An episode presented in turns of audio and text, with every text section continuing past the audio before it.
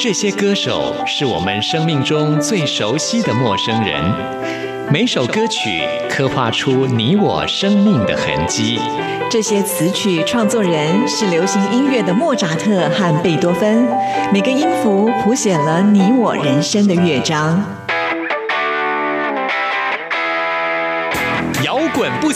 在流行音乐的国度里，我们是永远的春风少年。现在就让我们用音乐陪您潇洒走一回。音乐 MIT，万象音乐始于这里。亲爱的听众朋友，新年快乐！我们这期节目首播日期是二零一九年的一月一号，很高兴在新的一年第一天就跟听众朋友空中相会。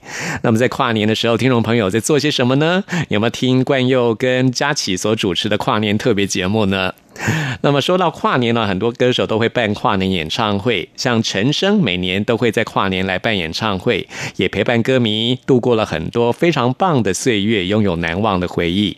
那过去呢，陈升曾经上山下海哦，在台湾各地，在很多不同的地方来迎接新的一年到来。不过呢，这几年陈升都在室内来办演唱会了，我们可以感觉到歌手跟歌迷都是有年纪了啊，不再适合到户外去狂野的迎接新的一年，啊，不禁让人感叹岁月不饶人。不过呢，我觉得每一个年纪都有它的美。我觉得现在的陈升仿佛就像他现在新专辑当中的这首歌曲，可以让时间冻结起来。这首歌曲就是《琥珀》，收录在他的最新专辑当中。在新的一年的第一集节目当中，特别跟大家来分享陈升的这首好歌。听完之后，来进行节目的第一个单元。今天要继续为您访问到音乐治疗师。希望听众朋友可以在今天的节目当中找到用音乐疗愈自己的方法。累里累里天气又变凉了我也想要给你写封信只想让你能了解。累里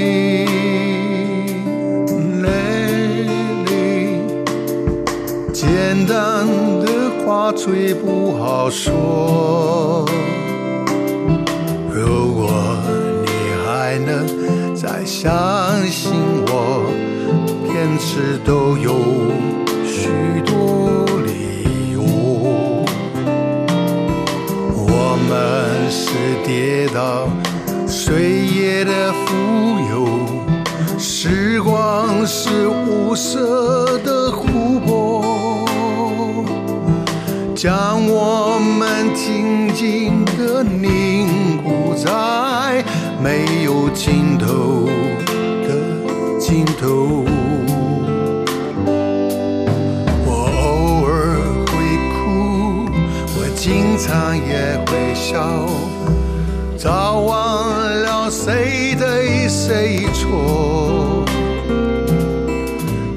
敢说我爱你，说起来有点害羞。有时我也会很害怕，送走了许多的黄昏，也许根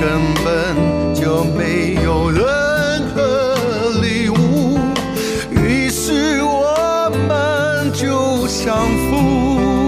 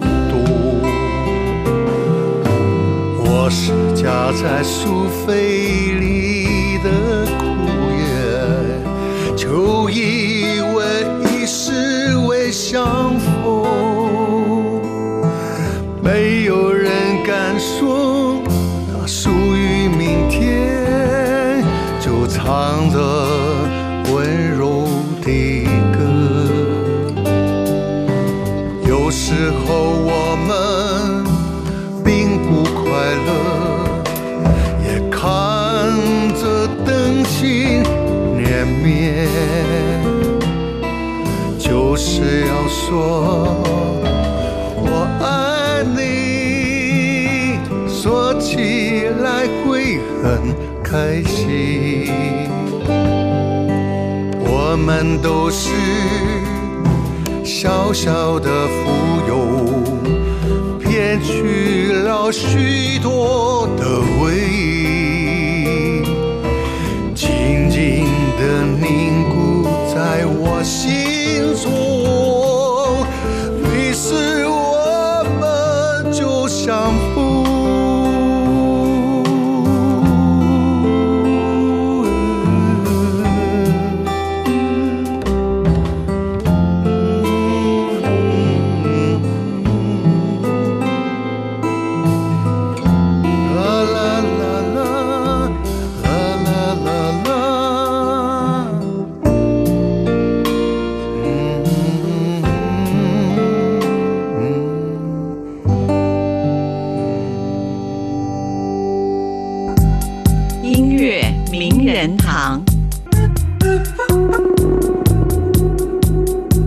在今天节目当中，很高兴继续为您邀请到薇薇老师。嗨，你好。嗨，大家好，我是音乐治疗师林微雨薇薇。我们在上一节节目当中也为大家介绍了音乐治疗师。嗯，我们再一次的简单的介绍一下好了。大家听音乐可能会觉得蛮疗愈的，但是音乐治疗师是一个啊非常专业的领域。是的，音乐治疗其实是用不同的音乐经验来帮助我们，呃，看见不同部分的自己，然后还有完成不同的治疗目标，比如说社交上的、认知上的、情绪上或肢体上的一个专业。是对，我们听众朋友都是喜欢音乐的人。那关佑也主持音乐节目这么久，我一直对音乐，嗯，有一种非常特殊的情感。我也经常会问我的来宾呢，问一些受访者，音乐对他们来说是一个代表什么样的意义？嗯，那我自己也经常问自己这个问题。其实我觉得音乐真的是你越去研究，越觉得它的奥妙啊。没错，如果说以科学的角度来看的话，它其实就是一种 vibration，就是一种嗯波动对嗯，这种震动，一种波动是，它也代表的就是一种能量对，啊。所以我想，其实，在音乐治疗的这块领域里面，心理学的角度来看的话，代表的又是什么样的意义？它其实是一种在声波上面，它的确是一种震动，是一股能量。但是在心理上面，呃，如果很单纯从声波来看的话，它在我们头脑里面，就是从神经学科来看，的确会达到我们大脑里面不同的平衡，还有影响我们的内分泌系统，还有我们的比如说心跳啊、血压啊、呼吸频率这一些的。那在心理层面的话，更多的其实是他给我们情感上的表达。嗯，对对对，我觉得这可能就跟那个声波的能量比较没有关系，比较因为它是很个人的，比较会是我听了这个音乐之后，嗯，我对这个音乐有什么样的联想或反应？那我们通常说哦，音乐代表一种能量，听起来都非常的抽象，感觉就像是一种好像很形而上的一种说法。，对，没错，其实，在你的这块音乐治疗的领域里面，它是一种像是管道或是一个说话的方式，嗯，对，然后也可以是一个打开自己跟外界连接的通道。嗯，对，它比较像是一个转译站或转换站。对，我们我们很多时候一些内心可能讲不出来的感觉，嗯可以借由音乐表达出来。所以它更像一个非语言的沟通，但是里面却包含了包含了一些语言的意涵在里面。是，嗯嗯，我们在上一集节目当中也介绍过，魏宇是从小学音乐嘛，啊对对。对后来决定走音乐治疗师这一个领域，嗯，那事实上是要加上心理学上面的再再去学习，是的，我们那个时候在念音乐治疗主修的时候，其实我们是很跨领域的。音乐、音乐本身的专业之外，我们还要念心理学、生理学，然后还有不同的智商技巧，还有音乐治疗技巧。对，都包含在里面。所以我们才有办法在呃跟个案聊天的过程当中，评估个案现在状况在哪里，然后我们怎么就根据他的状况制定不一样的音乐经验。嗯嗯，那像通常我们呃喜欢听音乐的人，或是所以我们生性比较敏感的人，嗯啊，通常比较能够接收到别人的情绪。嗯嗯，那我我想。微微老师应该也是属于这样子的人哦。嗯，就是很同理心是一个很重要的事情嘛，对不对？那我们感受到别人情绪的时候，第一个是我会先分辨，哎，这这我现在涌上来情绪是我的情绪比较多，还是他真正的情绪比较多？嗯，然后我可能会抛出一些问题来做一些确认，然后借由对方的口中确认这个我感觉到的可能跟他感觉到类似之后，才会来制定不同的音乐经验。哦，对，所以其实做音乐治疗师也是必须很清楚这个情绪的由来，对对，而而不是就是哎，我突然涌上一个感觉，它就是什么感觉了？因为很多时候会是我们自己的自己的反移情，对对对，会跑出来。对，那做一个澄清很重要，然后这样才能让我们的这治疗过程是真正的专注在对方身上，而不是在我身上。对。对，听起来好专业，这才是专业的音乐治疗师。是是是是，嗯，只是听音乐的人就会觉得说啊，我听一首歌，这首歌带给我什么样的感觉？嗯嗯嗯，啊，那是不一样的。对对对，是不一样的。嗯，对。那在你的治疗的过程当中，有很多个案，他们也带给你很多不一样的音乐的感受。是啊，那今天在节目当中也要跟大家来分享。对，我们会做很多歌曲讨论，或是歌曲赠予。那今天呃，分享给大家这首歌是苏打绿的《浪漫派》。那这个个案它比较特别，它是一个成瘾者。它是什么样的瘾呢？因为瘾有很多种。嗯，它是毒瘾，毒品的。对，那他为什么选这首歌？是因为，嗯，这个歌词呢，从一开始到最后讲的就是他挣扎着要不要再去使用毒品的过程。就是像他，他，他最有感觉的一句话，他跟我分享，就是“我将是你最丑陋的装饰品。”哦，为什么他会说这句话呢？他觉得他他在那个，因为这首歌的副歌，我可以稍微念一小段给大家听。我的金色狂烈，你的墨色无音，身体取悦，灵魂已凋谢。嗯，这这一小段，他觉得就是他的身体，还有他在使用的过程当中，可能有一些真的很很快乐的经验，但是他知道他的身体被取悦，但是灵魂是凋谢的。嗯，那。我的褪色倒影，你的染色身形，我将是你最丑陋的装饰品。就是在那个过程当中，他觉得自己的灵魂是慢慢不见的。那个时候，好像变成了毒品是他的主人，他不是他自己的主人，所以他自己是毒品的装饰品而已。其实他很想要摆脱，但是他没有办法。对，嗯，各种成瘾者的共同的问题，没错，就是他们的心声。所以他他很有那个动力，想要去做改变，但是。有时候是无能为力的时候，他觉得这首歌表达了他的那个无能为力。是对，我想一般人，尤其社会上评断一个人，就是啊，你你有这个瘾，你是错的，你是，反正就是一种很负面的一种批判。没错。但事实上，如果我们用同理心去理解一个人的话，你会发觉其实他会这样子是有原因的。就是如果当你在他的位置上。你会不会像他一样用这个东西呢？嗯，我我印象很深，是我以前在修变态心理学这门课的时候，我们的老师开宗明义第一堂课就跟我们说：你们一定要记得，一个人没有相对的虐待，就没有相对的变态。所以，如果我们今天在个案的位置上的时候，你跟他在一样的处境，你会不会跟他一样选择这一条路？是你永远都不知道。嗯的确，历史上很多很有名的心理上的个案哦，一些。比如说杀人狂啊，他们其实从小都是被虐的，是是是是，嗯，这个都是有原因的，嗯。嗯，所以当你在看一个人的时候，不要只从表面，好像很快速的，对，那是最简单的方法，但是也是最不公平的，没错，就是只看到他一个行为，没看到行为背后的一切动机跟可能。哎，没有今天呃，魏宇老师跟大家分享的话，我不知道苏打绿的《浪漫派》这首歌还有嗯这样子的一个意涵哈。所以你看哦，就是音乐真的是很独特的，每个人听到之后，他连接到的生命经验是不同，真的。所以在这个案子，在这个个案里面，嗯，他投射出来就是那个他跟毒品之间的爱恨情仇纠葛。嗯，对对对。好，那我们来听首《浪漫派》。路过的，狂歌着，躁动的音乐声，正认真准备着坠落的一盏星辰，掉落的一根针，在寂寞上睡着了，正忐忑祈祷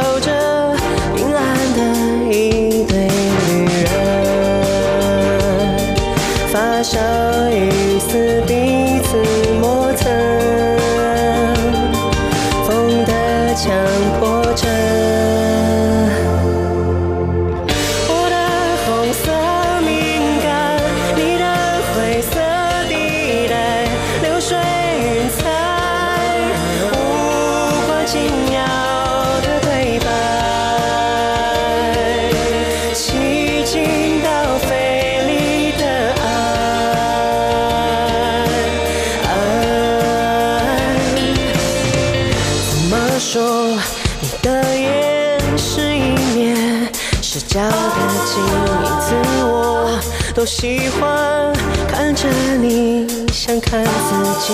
喜悦的脚步声，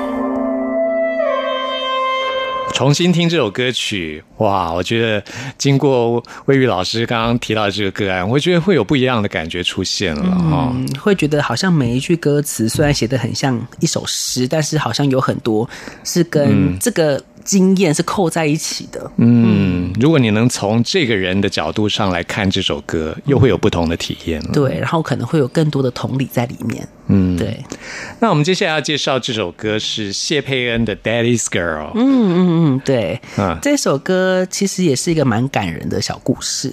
这个故事的案主是一个嗯，常年在国外工作的女生，然后她的父亲因为中风昏迷了。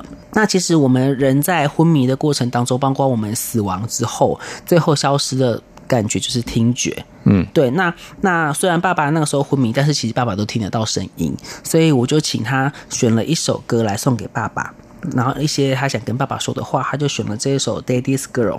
那为什么他选这首歌呢？是因为这一首歌里面讲了很多，就是我现在才发现，原来在过去的生活当中，你照顾我这么多，但是我好像已经回不到那个段过去了。那我只希望你可以好好的，让我永远当你的 Daddy's Girl。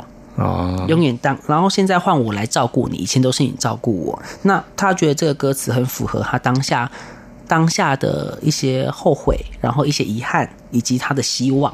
嗯，对，那呃，很有趣的是，我们在病床旁边唱这首歌的时候，爸爸的手有跟着轻轻的在打着小拍子，嗯然后后来爸爸有苏醒，然后爸爸也问他说：“我是不是在住院的时候，你有来唱歌给我听？”哇，好感人哦。对，然后他们他那个时候还要再一次的把这一段回忆告诉他，然后他们一起好好听这首歌，爸爸就感受到了很多女儿对自己的爱，然后也觉得女儿真的跟以前不太一样。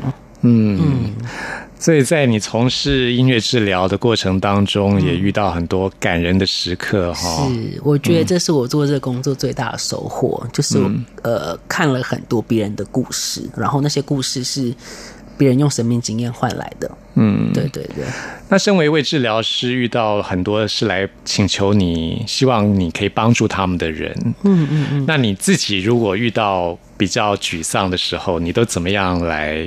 做一些处理解。对呃，有两个方式。第一个是我们在被训练的过程当中，就有很多练习是关于 self care，就是自我照护的部分。嗯所以其实我平常很多时候一感一觉察到自己好像有一点点不太对劲的时候，我可能就会弹弹钢琴。就是借我最我最擅长的方式，弹钢琴来抒发自己的感觉，又或者是我会去做爬山或运动，这是一个。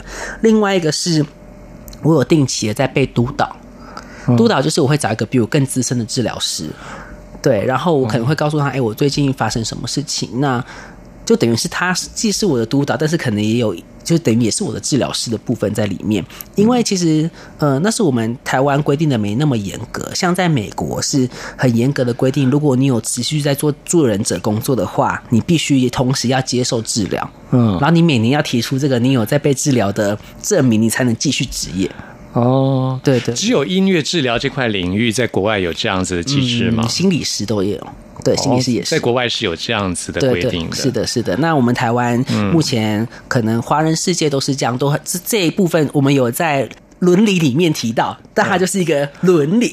哦，对对对其实我觉得这很必要哎、嗯，这很重要。因为你其实帮助一个人，这是一种能量的付出。是是是哦，对其实像我自己也是一样，会觉得、啊，做节目其实也是一种能量的付出。对，在交换对对，我我也希望说，我可以多去接触能量的来源，是是是啊，才能够比较丰富我，能够做出更多好的节目。没错，就我们这种需要大量跟人工作的职业，我都觉得我们都像一个容器，我们不断的在装进可能别人的东西，因为我们在沟通。装一装之后呢，我们真的也需要有个地方可以把装进的东西倒掉，或者是让这个容器变更大一点点，没错，装进更多，所以这真的很重要。嗯嗯，好，那我们现在就来听这首《Daddy's Girl》。好，怎么跟你说呀？一旦我会想到以前是我的太冲动，却没发觉你的成就。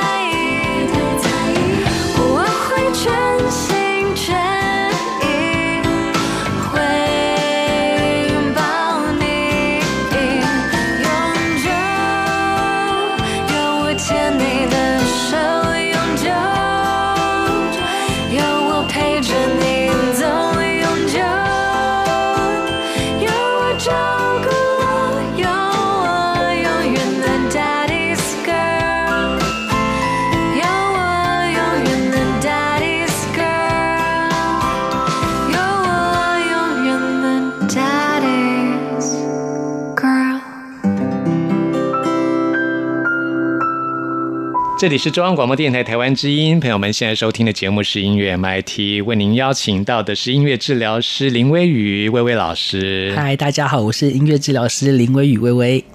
哇，我们今天节目首播时间是二零一九年的一月一号，哇，新年快乐！是新的一年啊、哎，其实我们从去年的最后一集节目，一直到今年的第一集节目啊，还有下一集的节目，都会邀请到林微雨老师，就是希望带给大家在心理层面对于音乐有一种全新的体验嗯。很荣幸跟大家就是用音乐来做了一个跨年这样子。是，平常我们听了很多的流行音乐，可能你不知道流这些流行音乐你为什么会喜欢，其实，在你的心理上是跟它有一种很奇妙的连接的。对，跟它可能是有一些共同的共振，或者是一些跟你最近议题相关的。嗯，对，而像林微雨微微老师，就是啊、音乐治疗师，就是帮助你去找到这个连接的这样子的一种职业。没错，觉察连接之后，然后再来做更深入的自我探讨跟自我探索。嗯嗯，哎、我很好奇，像从事这样子工作的人，除了情绪上比较敏感之外，有没有所谓的比较呃，可以感受到别人看不见的的那种呃能量的那种？可能有，但它不是必要。哦，对，就是我觉得那个就会是很个人的能力，不会不，它不会是一个你成为音乐治疗师必须要有的能力。是对，因为我觉得音乐治疗师也是助人工作者的一环。呃，热情啊，富有同情心啊，会观察，然后嗯，也然后有够理性的头脑，这些都是基本重要的特质。但是呃，对于其他就是能量或是看不见的东西，那可能就不会是必要特质，但是你也是可以有的。嗯，对对对不过感受力一定是很重要的，嗯对。当一个个案来求助的时候，嗯，你一定要能够感觉得到对，他的需要，对，然后观察他现在的状况是什么。嗯，对，没错。嗯，所以我想，微微老师应该就是那种心很柔软，然后很容易感受到别人情绪的人哈。嗯，对，我们可能容易感受到，但是同时也要在感受的时候就做出一些界限，嗯，免得让自己也卷进去那个漩涡里面。像我自己也是一个很敏感的人，很容易感受到别人的情绪，嗯，然后这时候我就会分不清楚到底是我，我现在比较能够弄清楚了，嗯嗯，我我在去年的时候接触到所谓人类图啊啊是。对，结果我发觉我很多地方是空白的，啊啊，那他们就跟我说，只要是空白的，就是你特别容易感受到只要是对方是那个地方是满的话，你就会被他影响嗯的。啊、我才弄清楚哦，原来有时候我的生气不是真的生气，这么容易被我的沮丧不是真的是我沮丧。对。嗯，我现在比较能够弄清楚。了。嗯，这样很好诶、有了这个觉察之后，你就可以做出一些呃限制也好，或是让出一些空间，画一些界限，嗯。可以让自己不要那么受到的别人的影影响对，然后去区分是别人的跟自己的。嗯，对。那在今天节目当中，我们除了介绍音乐治疗这块领域啊，让听众朋友可以认识之外，啊，薇薇老师也带来了在个案当中听到的一些歌曲，跟它背后的故事。是，接下来要介绍这首歌是动力火车的《Never Say Goodbye》。哎，这首歌。好像大家听到的就是一种 很表象的，就是不想说再见。嗯，但是其实大家等一下可以仔细去听他的内他的歌词，他的歌词内容里面讲了很多是他不想走、不想离开的这个部分。这个故事呢是发生在安宁病房，哦，对他，他是一个中年的父亲，因为得了癌症，然后是可能就是他也知道自己快要离开了，但是他有很多的舍不得，然后很多的不解，为什么命运会这样对他？大家都知道，在华人世界里面的男性其实是比较比较硬啊。对，然后比较不倾向于表达自己的。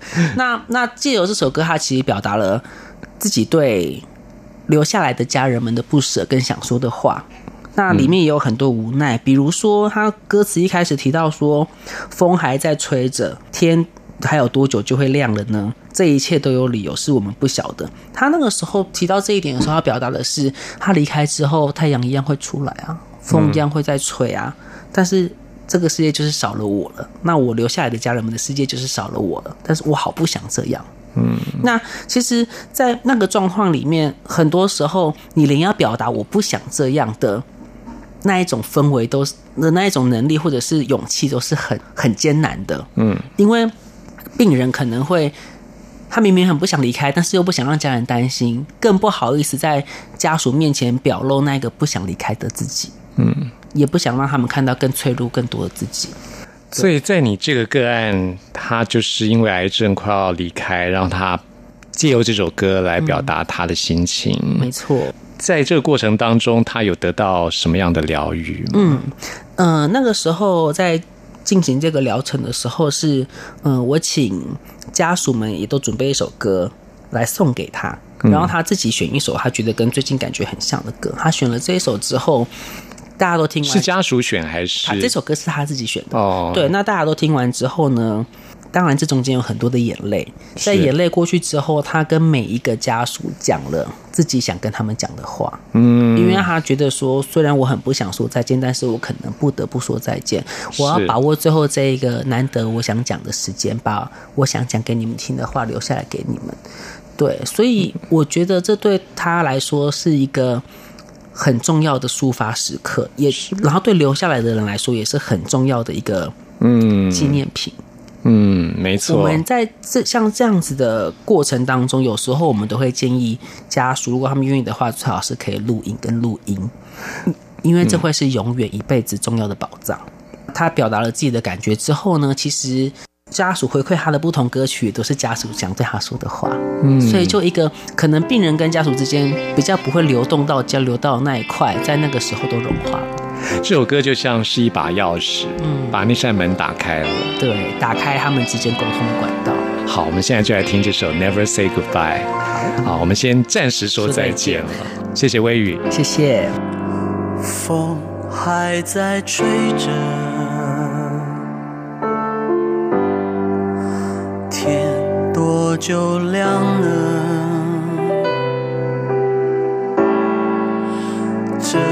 一切都有理由，是我们不晓得。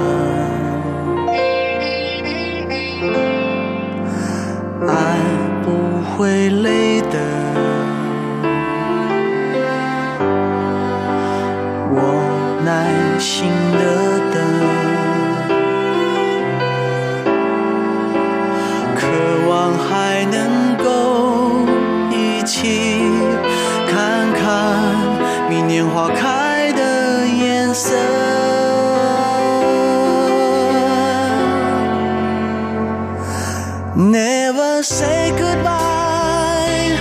Please don't say goodbye.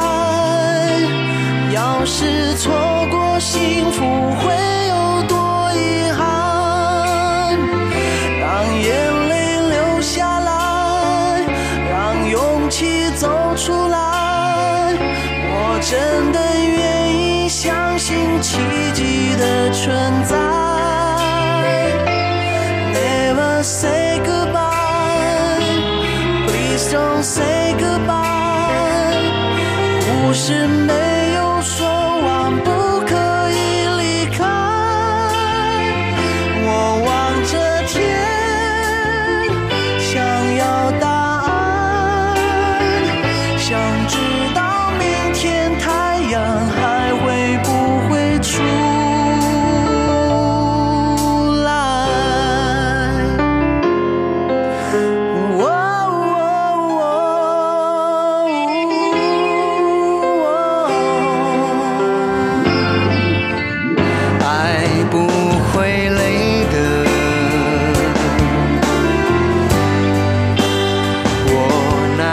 应得的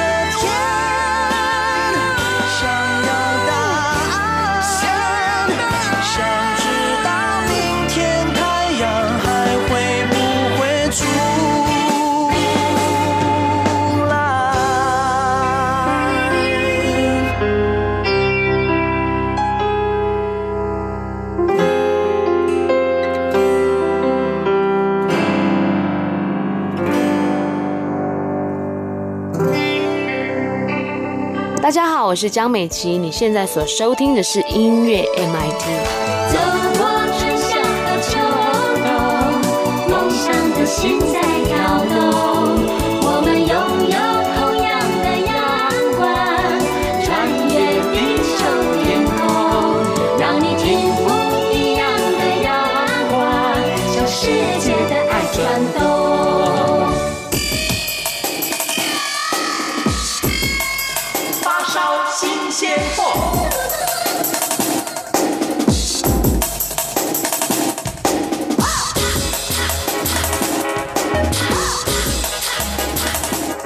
这里是中央广播电台台湾之音，朋友们现在收听的节目是音乐 MIT Music in Taiwan，我是刘冠佑。现在要来进行的是发烧新鲜货单元，为您介绍在台湾最新发行的独立创作音乐专辑。今天要来介绍的是冠佑非常喜欢的一个团体，叫做 Deca Joins。